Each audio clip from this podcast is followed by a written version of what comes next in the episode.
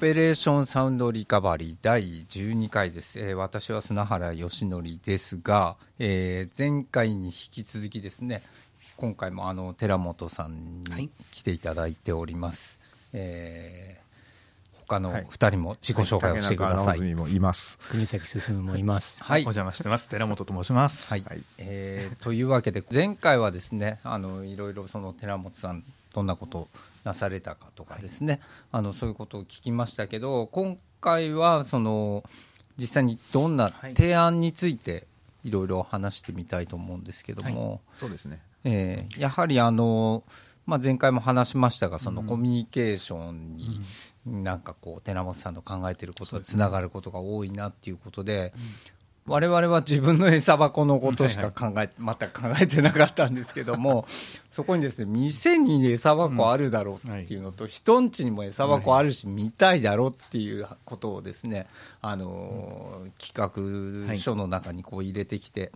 くれたわけですけれども、はい。えっ、とその発想っていうのはどっから来たんですかあね。いやでも本当にこのポッドキャストのシリーズ、はい。頭から聞いててすごく皆さんの話に共感したというか、はい。あ確かに自分の餌箱ってないし、はい。それこそその音楽にまつわるさまざまな情報ってどんどん今なくなっていってそうなんね。なんか本当に 300×300 の画像と音だけみたいな世界になってしまっているのが寂しいっていうのにものすごく共感したんですね。はい。で僕自身、えっと一昨年かな？3年ぐらい前に引っ越ししましてその時に CD1000 枚ぐらい捨てたんですよ実は。はい。で当時まではすごい棚がドーンとあったんですけど、はい。それなくなってもう完全にハードディスクの中だけになったんですね。で、まあ、音楽は聴けるしと思ったんですけど、はい。い、や失われたライナーノーツの量を考えたら、はい。これは実はとんでもないことをしてしまったなと。はい。今でも覚えてる中学生の時に買った CD のあの、あの記述とか、あのコラムとかあの文章とかっていうのがもう読めなくなってる。はい。じゃあレーベルの公式ってあるかってないし、はい。サブスク音楽はあるけどサブスクその周りのそのライナーノーツみたいなのが読めないっていうところのその喪失感を味わいまして、で捨味わててから気づいたってこと捨ててから気づいたんですよ。あのスキャンはしなかったの？しなかったんですぼ僕あの捨てるようなやつは全部中地けもスキャンしてるからまだまだ終わってないですその作業。本当そうすべきだ。捨てる準備がすごいってやつですね。そうなんですね。全然終わんないんですけど自分が捨てるあの地球に捨てられて死ぬんじゃないかっていう感じがしますけどね、CD より先に。そうなんですよ。なんかそれで本当に喪失感を持ってた時に、まあ、あの同じこと考えてるっていうかすごく共感をして、で、まあ、考えたのはまず本当に皆さんと一緒で最初に自分の餌箱をちゃんとしたいなっていうところがはい。ありました。はい。で自分の餌箱がちゃんとしてこう音源が並んでそれに対してそのじゃあ誰が書いた曲で誰が作詞してエンジニアは誰でスタジオはどこで、なんなら使ったマイクは何で機材は何で,、でさらに言うとまあそこに自分がつけてきた思い出、えー高校の時友達に教えてもらったあの曲とか,、なんかあの子に教えてもらったあの曲とかこれは、えー、と何年の時のクラブイベント行った時に最後にあの DJ がかけてたあれ みたいな。そういうのありますそういうのありますよね。あるあるある。もうすごいもう眠くて疲れてたんだけどその曲でなんかバキッときたみたいな。来たみたいな、はいはいあと本当フェスで行ってあそこの時あれで聴いた曲みたいな、そういうことがどこにも記録されてないぞと、はい。でね。あの自分も50になってだんだんこう死が見えてくる時にこれどんどんこの情報失われていってしまうっていう寂しさも感じ、ね。はい。まずこの自分の餌箱ちゃんとしたいなっていうのがあってでそんだけ素敵なものができたらいや僕のだけじゃなくてみんなのも見たいし、あとそもそもあの自分もそのアナログレコードそのハウスが好きだったので、渋谷のレコードショップもかつては本当102030ってお店があったと思いますけど、そこで、えーとあの熱いライナーのなんかポップがついてたじゃないですか、はい長い文章が、はいそれを見ながら、そうレコードを買うとかうんいう体験もしていたので、あそういうのも見たいよね。だから本当にお店の棚お店の餌箱っていうのと友達の餌箱っていうものをぜひ見たい。もう一度、もう一度出会いたいって思ってたのがあの企画です。で寺本君的にはそれをどううん落とすというか、うんなんか PS3 で動くみたいなような、はい。えっとまあ、考えがあったと思うんですけど、うんあはい。それはどういう形ですか、えっとねハードウェアっていうかどういうのがいいかなって何がいいかなと思った時に、えっと、最初に浮かんだのは iPad だったんですね、まあ、それはある程度の大きさが言ったらレコードジャケットに近い大きさの、はい。えーものが iPad でで画像も大変その精細なので、多分当倍でレコードジャケットでもかなり綺麗に映るはずだと。ね。ですごく持った時の感じがレコード持ってる感じに近いぞってまず重さとか。重さとか。あじゃあ12インチを想定してるのか12なインチを想定しました、うんはいはい。あの本当レコードっていうところを想定したところがあります、なんかこうスマホみたいなものとかもあってもいいと思うんですけどなんかあのタブレットだからできるその、えーレコードジャケットのあの大きさで見るからこそ分かる良さみたいなものとか、えー、となんかそういうものが、えーできるような気がして iPad がいいんじゃないかなと、まあ、それネットにもつながるし。あともう一つは、えー、とサブスクサービスにつながってる機会だっていうのが一つありました。あのサブスクの話を何でするかっていうと、えっと、まず自分が持ってない曲をどうやって聴くか、まあ、例えば友達ん家の餌箱の曲って自分は持ってないし、えーレコード屋さんの曲はまあまだ買ってないわけだから聴いてない、それをどう聴くかってやった時に、かつてはなんかピアツーピア的なことで、なんかゴニャゴニャしてなんかどんどんデータがキュンキュンくるみたいな荒れた時代がありましたけどありましたね。いや20年ぐらい前20年ぐらい前で、はい。やっぱそれはないなと思っていたところに、サブスクっていうものができてきてそれこそ6500万曲だ8000万曲だってあった時に、あもうそこに聴ける巨大な視聴器があるじゃないかと、だからあれに対してなんかそのあのサービスを視聴器として見なして、アクセスできる口さえつければ、あ友達の選んだ曲を聴いたりとか、お店に行ってちょっと視聴してあいいなみたいなところまではサブスクでできるじゃんと、でそれにつながってる機械ってことで、まあ、iPad っていうのはいいんじゃないかなっていうふうに思いましたね。じゃあ iPad で動くアプリとしてのがいいかなと、はい。うん。まあ、それとサーバーと通信しながら、まあ、それをどう切り分けるかっていうのはあると思いますけど、見た目、触った感じは iPad がいいのかなと思いました。あともう一つ iPad がいいなと思ったのは、あの先週もちょっと話しましたけど、インスタグラムで、えっ、と、シャープ、レコード、バイナルジャケットとかレコードジャケットって入れるとさまざまなシーンあのレコードのジャケットが上がってくる。その紙それをバーってスクロールして見ていく感じが本当あのレコード屋さんであの餌箱をスカンスカンスカンスカンスカンってやってる感じだったりとか、あれに近かったのでへあこれはいいなと。であのマリーさんも前お話ししたカバーフローの良さみたいなものとかも、ひょっとしたらできるんじゃないかなと思ったっていうのがあります。あのレコードジャケットって、まあ、そこそこ大きいですけど、例えば再発になると、まあ、CD とかで再発になると、その大きさになっちゃうんですけどそのやっぱり大きいレコードジャケットから CD にのサイズになるときに、必ずやっぱり画質落ちるし、なんか結構この。あの CD にする時いい加減だったりとかして、なんか色こんなじゃねえよとかってなったりするんですけど、昔ねウェブサイトに昔のレコードジャケットをすごい綺麗にスキャンして並べる人がいて多分大きいスキャナーを持ってる人だったと思うんですけど、やっぱりねそれ見るとね CD のジャケットずらずら見るのより説得力はね、もうすごい全然違うんですよ。それで昔の古いレコードをそのスキャンしてる人が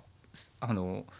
スキャンしてるのが多かったので、やっぱり LP サイズだとすごい細かい描写すごいできるじゃないですか、最初から CD 前提だとあんまりそういうデザインをしないので、あのそう考えるとまたその音楽のジャケットの考え方も、あのまた変わってくるんじゃないかなっていうのは僕は思いますね。テキストのレイアウトなんか全然変わりますよね。ね。大きいの大きさのサイズで。変わります。はい。あのでかいと冒険ができるんですよね、空間を使うとか。そうですね。CD だとなんか不安になって大体必要なこと全部書かなきゃみたいな感じのデザインになってること多いんですけど、あとは逆に何も書かない。な何もないやつね、ははいい、はい。うんあのね、昔の YMO の機材リストみたいな発想もあれもレコードだったからなのかなっていう気もあー、B あの BGM の裏に書いて裏に書いてあるはいはいはい。まあ、松竹さんがこだわったのかもしれませんね。あれどう誰どうどうしてああなっちゃったんだろう。な ちょっと全然そこは分かんないですけどね。とにかくねそう原稿誰がどう作ったん。だろうみたいなエクセルとかないしみたいな。すげえ量だなと思ってましたけどね当時でそれが、はい。その iPad ではい。仮にできたとすると、それは、えっとつ使用している。実際にできたとすると、寺本君の現状の中でユーザーはどういうふうに使うんですか、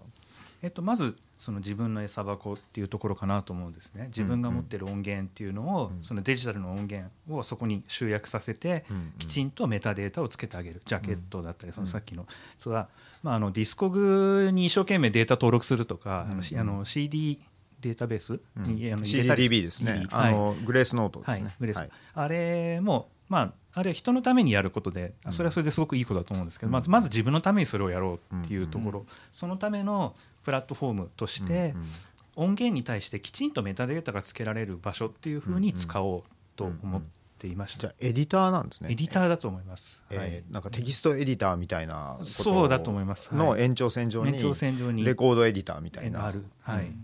それはやっぱりあの音楽をそのただ流れて聞くんじゃなくて集めて、はい、えっと、整理して、はい、その例えば音楽ってものに向き合おうっていうような人であれば、うん、きっと欲しいだろうなっていう思い、うん、僕も欲しいし、うん、ああってまずそういうエディター的なものとして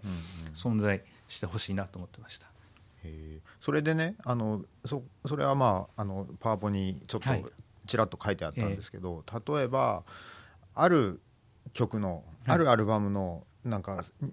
トラックの一つがタイトル間違ってるみたいな、人が入れたものが間違ってるみたいなことは、その分かるようにするんですか？それともなんか自分の入れた自分のものは自分のものとしてこう、保持しておくようなイメージでいますか、えっと、自分のものは自分で保持しておくがいいかなと思っていますね。やっぱりあの一つの音楽に対して曲名をカタカナで書くか英語で書くかみたいなことっていうのはやっぱその人その人であると思うので、ピッチカート5さんみたいなどっちでも取れるみたいな、何しろ両方つけるみたいな、あと謎の放題とかね。そうそう謎の放題とかビートルズがやってきた「やーやーやー」って書くかどうかみたいなのは その人の音楽体験の中でやっぱ「やーやーやー」って書きたい人は当然いるだろうし、一方いや僕はもうずっとイギリス育ちだからあんな放題とか知らんしみたいな人は書きたくないと思うんですね。それは尊重したいその個人個人の個人にとっての正解がそこにあればいいと思ってますね。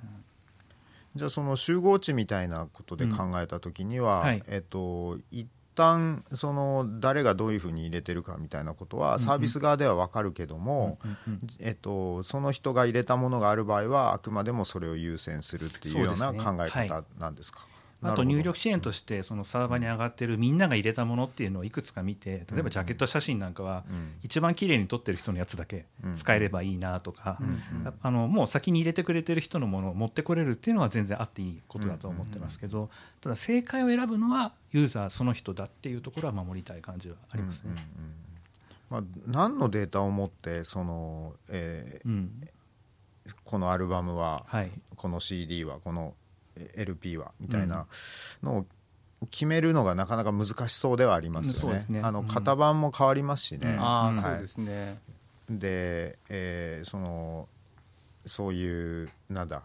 うん、ジャンコードみたいなものとか、はいまあ、UPC みたいなものも、はいはい、えっ、ー、と遡ればなくないわけですし、うんはい、でまあその最近のそういう権利に基づいた番号みたいなのをその一般の人が知るわけがないので、はい、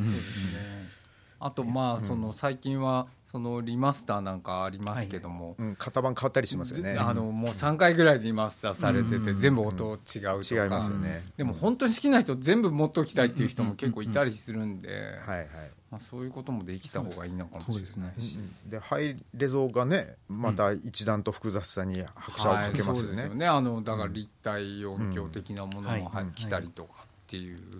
どうなるんだろうな。そこがちょっと、そのまあ、技術者として見た時に、うん。はい。うん、どうしようかなって思う部分ではあります、ちなみにあの立体音響のそのファイルっていうのは、はい、あの売られてたりしますか？も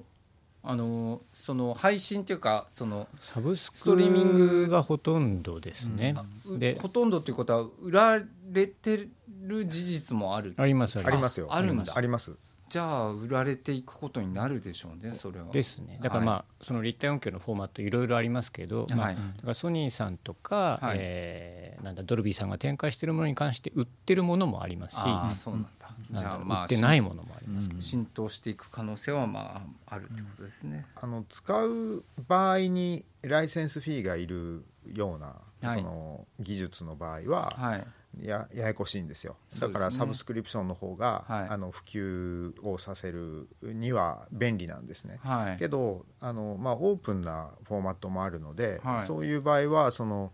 えっと、WAV ですね。いわゆるウェーブフォーマットに、はいはい、えっと、マルチチャンネルでなんか60個とか入ってて、でそれが、まあ、マップできるみたいなフォーマットもあります。でかいですよ。はい。だから64ちゃんワブとか売られてますからね。あ売られて売られてます。売られてますよ。あの一曲2ギガとか4ギガとか。プロジェクトファイルですねそれね本当に。はい。あの一昨日でもあります。ああそうですか。一昨日に相談したらってとあるアーティストさんに言って相談したらやってくれましたって。あれですよね。でもあの僕これ言っちゃっていいのかな？あの。ソニー360の技術者っていうかエンジニアみたいな人ちょっと聞いたらあの MPEG3 の中にそのマルチみたいな形でその入ってるっていうふうに説明3じゃないですね。だから MPEG の全体的な規格の中で、まあ、い。ろんなのがあるんですけれどもまあ、その立体音響を定義してるやつもあるので、はい。はい、そういう意味ではあの360ってそもそもソニーさんのフォーマットということではなくて、はい、音声そのものとしてはもうちゃんと割と公開されてるやつですね。はいはい、で360っていうのはそれを聞くためのヘッドフォンまでのパーソナライズ化までできるよという、あなるほど。そこはちょっと違いですね。あそうかそうか、うん、まあでも1ギガ2ギガでかいね でも。買うものとしてはね、うん、なんかボックスセットをこう買ってレコード棚を占領されるぐらいな感じのその重さがなんかありますね。それはでも時間を追うごとに、その普通にノートパソコンとか、あのスマホに入るようなストレージが、まあ、今でも512ギガとかありますから、それが、まあ、例えば2テラとか4テラが当たり前になったらあんまり気にならないかもしれませんね。まあずっとずっとそれはどんどん大きくなってきてますからね。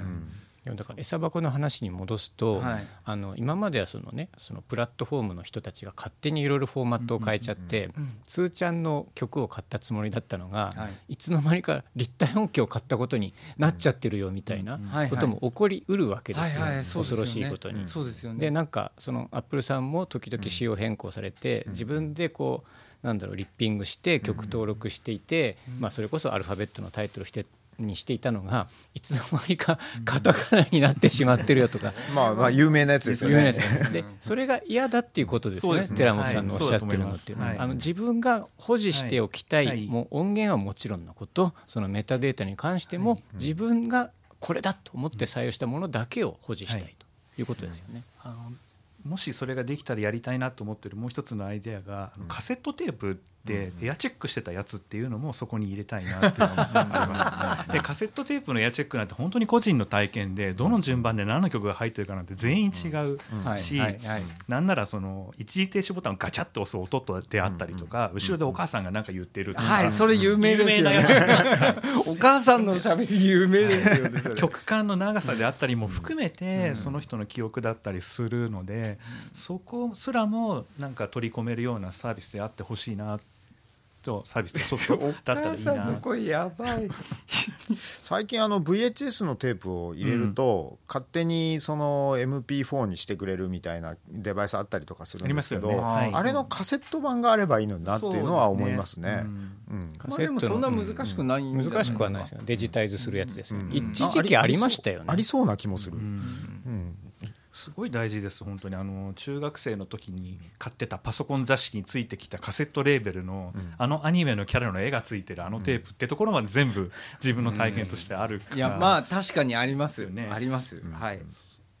その今あのちょっとそのアプリの話から離れますけど、はい、そのえー、カセットが好きな若者みたいなのって多分そういう部分に反応してるんじゃないかなと思うんですよね。ものとしてのその完成度とか質感とかそれから愛着みたいなものが今サブスクリプションだとあまりにも味気ないのでこっちの方がいいじゃんみたいなあのそういう感覚っていうのは今のそういう若い人にも多分あるからそうなってるんですね。カセット実際どうなんですかね。アナログはまあまあそんなあのたくさんは人いないでしょうけど、そこそこのにあの人たちがアナログ好きな人たちがいるっていうことはもう分かったと思うんですけど、カセット実際どうですか？売れてるって言いますよね、売れてんだ、はい。まあ、日本でもねその専門店ができたりとか、はい、でもまあそれでも、はいまあ東京にでも何店かぐらいじゃないですか、あとなんかアメリカで流行ってるのはなぜかって聞いた時に、はい、結局古い車のカーステにはまだカセットしかない、んだ 車検がないから古い車がなくならないから。安く買えるわけじゃないですかあの車そういう理由なの、うん、カーステで CD プレーヤーはないわけですよ、はい、アメリカとかだと、はい、やっぱラジオかカセット、あのポルシェ911ってあの空冷とか水冷とかあるじゃないですか、うん。はい、それと同じぐらい重要なのがカーステレオなんですよ、はい、であの当然、えー、こんな細いカーナビとか、はいはい、細い地図が出るその最新鋭のカーナビとか、うん、CD が入るやつとかあるんですけど、はいはい、全然人気ないんですって、うん、だから昔のカセット入るやつとかがそのまま残ってるやつが値段が高いとか人気がある。みまあ、そういうとこにはねガシャって入れたいですよね、えー、そうなの？そういえば昔あの7インチ聴ける車の助手席にこんなのありましたね。あった。あの8トラでしょ？いやいやアナログ版7インチの。7インチ ?7 インチのレコード。知らないです？知らないです。知らない？え？見たことない。ああそうですか、はい、普通にこうやって入れる確かあったと思いますけどね。ちょっと後で調べてみますけど。振動が。いや僕もあれどうやって鳴らしてんだろうって今ふと思ったんですけど。カセットじゃなくてね竹中さんおっしゃった8トラックっていうね、まあ、8トラックはありましたよね。トラック運転手の人が本当にそれこそ演歌を延々演歌とかねずっと聞くとかあと誰が歌ってるのかわからないアニメの歌とかいっぱいありましたよね。あれはもう最高ですよね。買ったと思ったら全然違う人が歌ってってるこれ何これみたいな。ああいうのまたどんどん話が今それてってますよ。なんか 懐かしい老人話に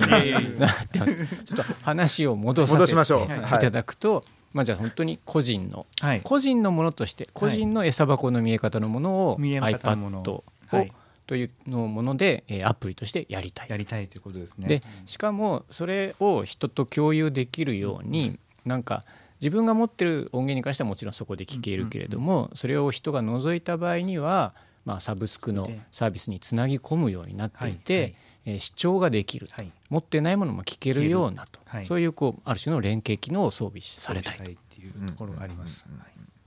なるほど。じゃあ、あのこの前々回ぐらいも言ったんですけど例えばその人に見せたくないから、自分の棚ブロックもできるんですよね、鍵かけて。プライベートプライベートますよねそれであのもうあと1週間ぐらいで死ぬかもと思った時にその鍵を開ける。見ていいよっていう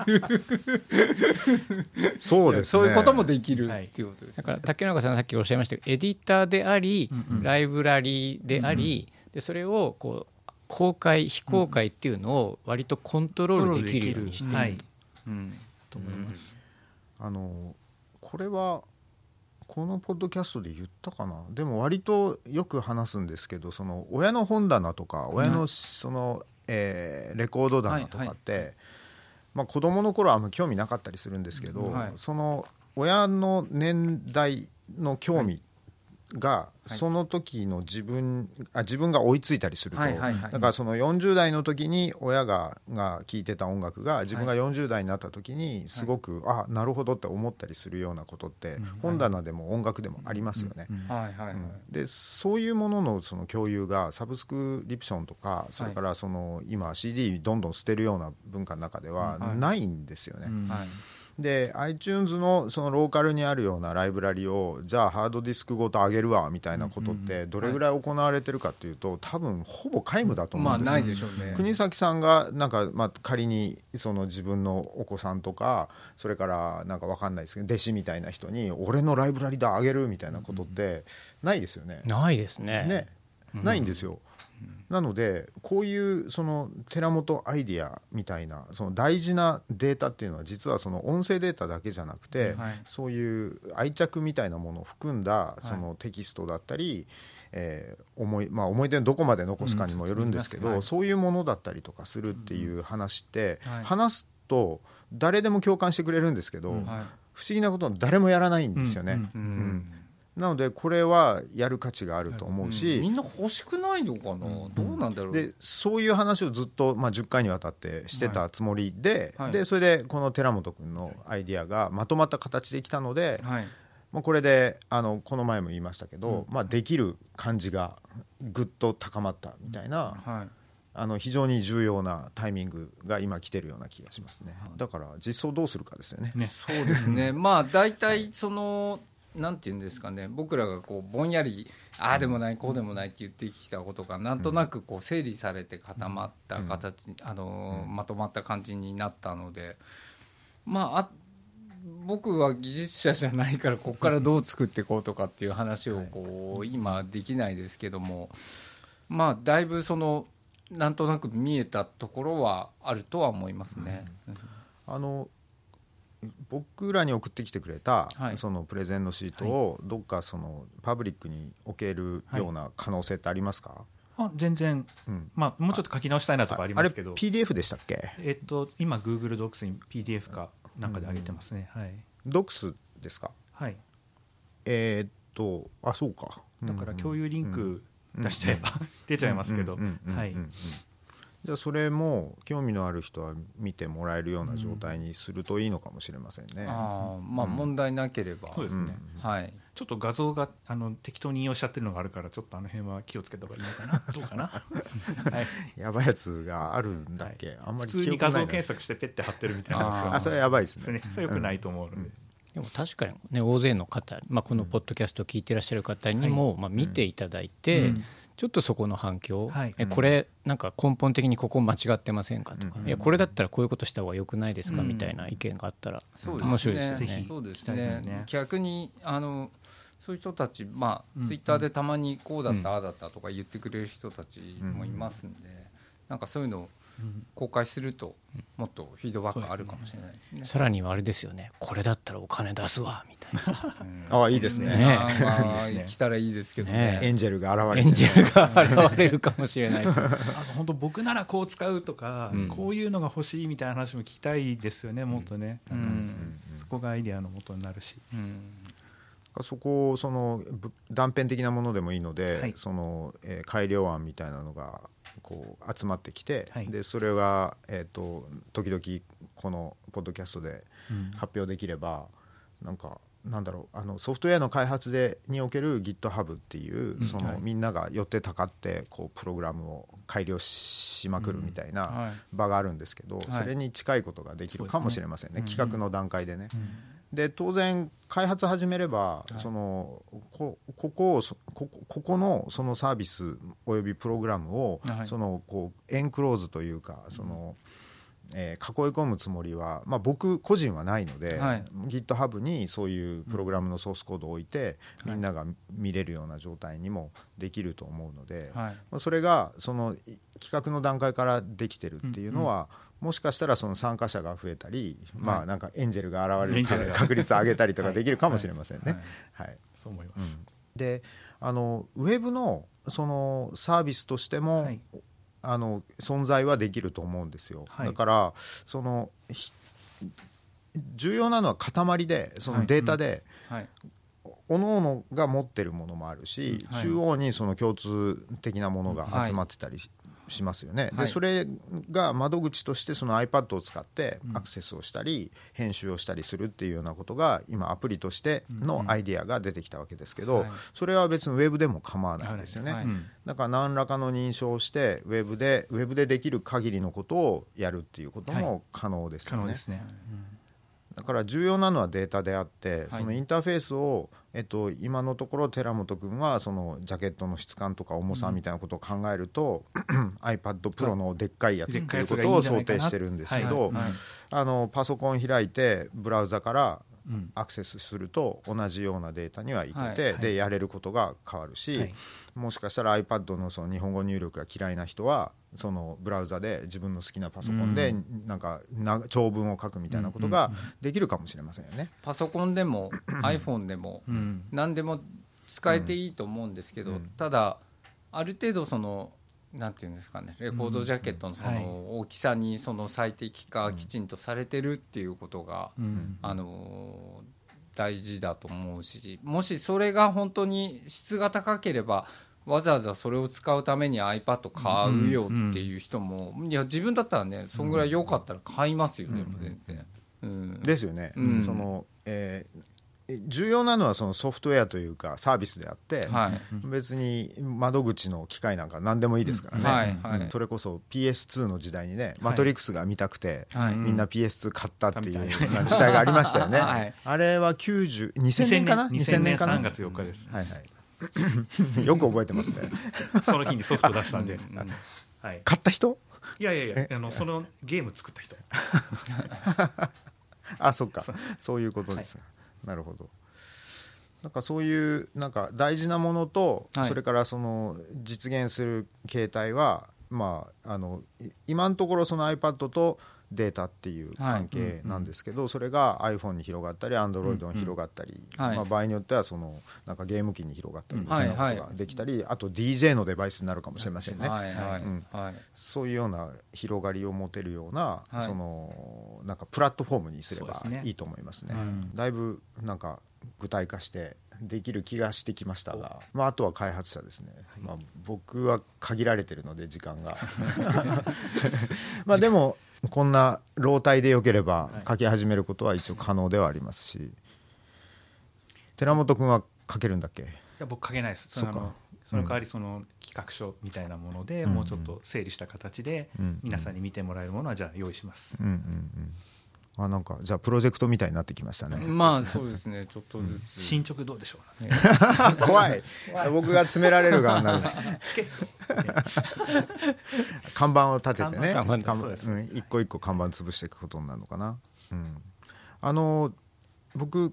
は、えっと、寺本君の企画書には書いてなかったんですけど、はいえっと、さっきの個人的なデータとちょっと逆の概念で、はい、みんながこういろいろ寄ってたかってデータの精度を高めていくっていう部分に割といいと思うこう要素を感じていて、で何かっていうとさっきあのえー、レコードショップのそのポップなんかで、はい、えっと、M2M7 激推しみたいなの書いてあるじゃないですか、はい、ああいうものをその、えーとすごく簡単に個人個人がその曲が10曲あるとするとどれは好きだったみたいなことをもう本当オンオフみたいな形で簡単に入れていくとそのえ同じアルバムを扱ってああの持っている人たちのそのアルバムの中の好き嫌いがヒートマップみたいにして見えるっていうのはちょっと面白いんじゃないかなって思ってるんですよね、はい、うん、だからなんか「え8曲目好きなの?」みたいなのが、まあ、誰かは分からないにしても こなんかこの曲好きな人いるんだみたいな感じで薄く色がついてるみたいなことっていうのは見てみたいんですよね個人的に。うん、メタデータの持ち方がこうちゃんとすごいレイヤーになってればいいってことです、まず自分のレイヤーがあって、自分でメタデータこうこれだと、で時々に人のレイヤーは人のメタデータを見ることができる。でそれをどの範囲まで友達だけのメタデータなのかそれとも広く世界中にとかで。それのフィルタリングというかレイヤーの見え方を変えることで全然違うものが浮かび上がってくると。と思うんですね。でそれってえっと、発売されたばっかりのアルバムなんかだとその聴き方がわからないみたいなことが実際あって、うん、でこの前僕メタファイブのアルバムの話しましたよね、はい、であの時間によって変わってったりとかするんですよね。そのそうですよね、うん、なんか急に心に響くタイミングが来るみたいな、うん、でそういう時に他の人どうなのかなみたいなことが見れると安心できるというか、音楽体験がちょっと豊かになるような気がしていて、はいでそれって、えっと、とてもコンピューターと相性がいいような入力の仕方ができるので寺本君がその提案してくれたようななんかその、えー、こういう思い出がありますというテキストも十十分その重要だとは思うんですけど、はい、なんかこうバイナリーっていうんですかね。ゼロシンプルな。そう01のそういうものが、はい、えっと、そういう思い出書くの面倒くさいと思っている人たちにも、はい、あの簡単な形でこう参加できるっていうようなのはちょっとありかなと思ってですね。はい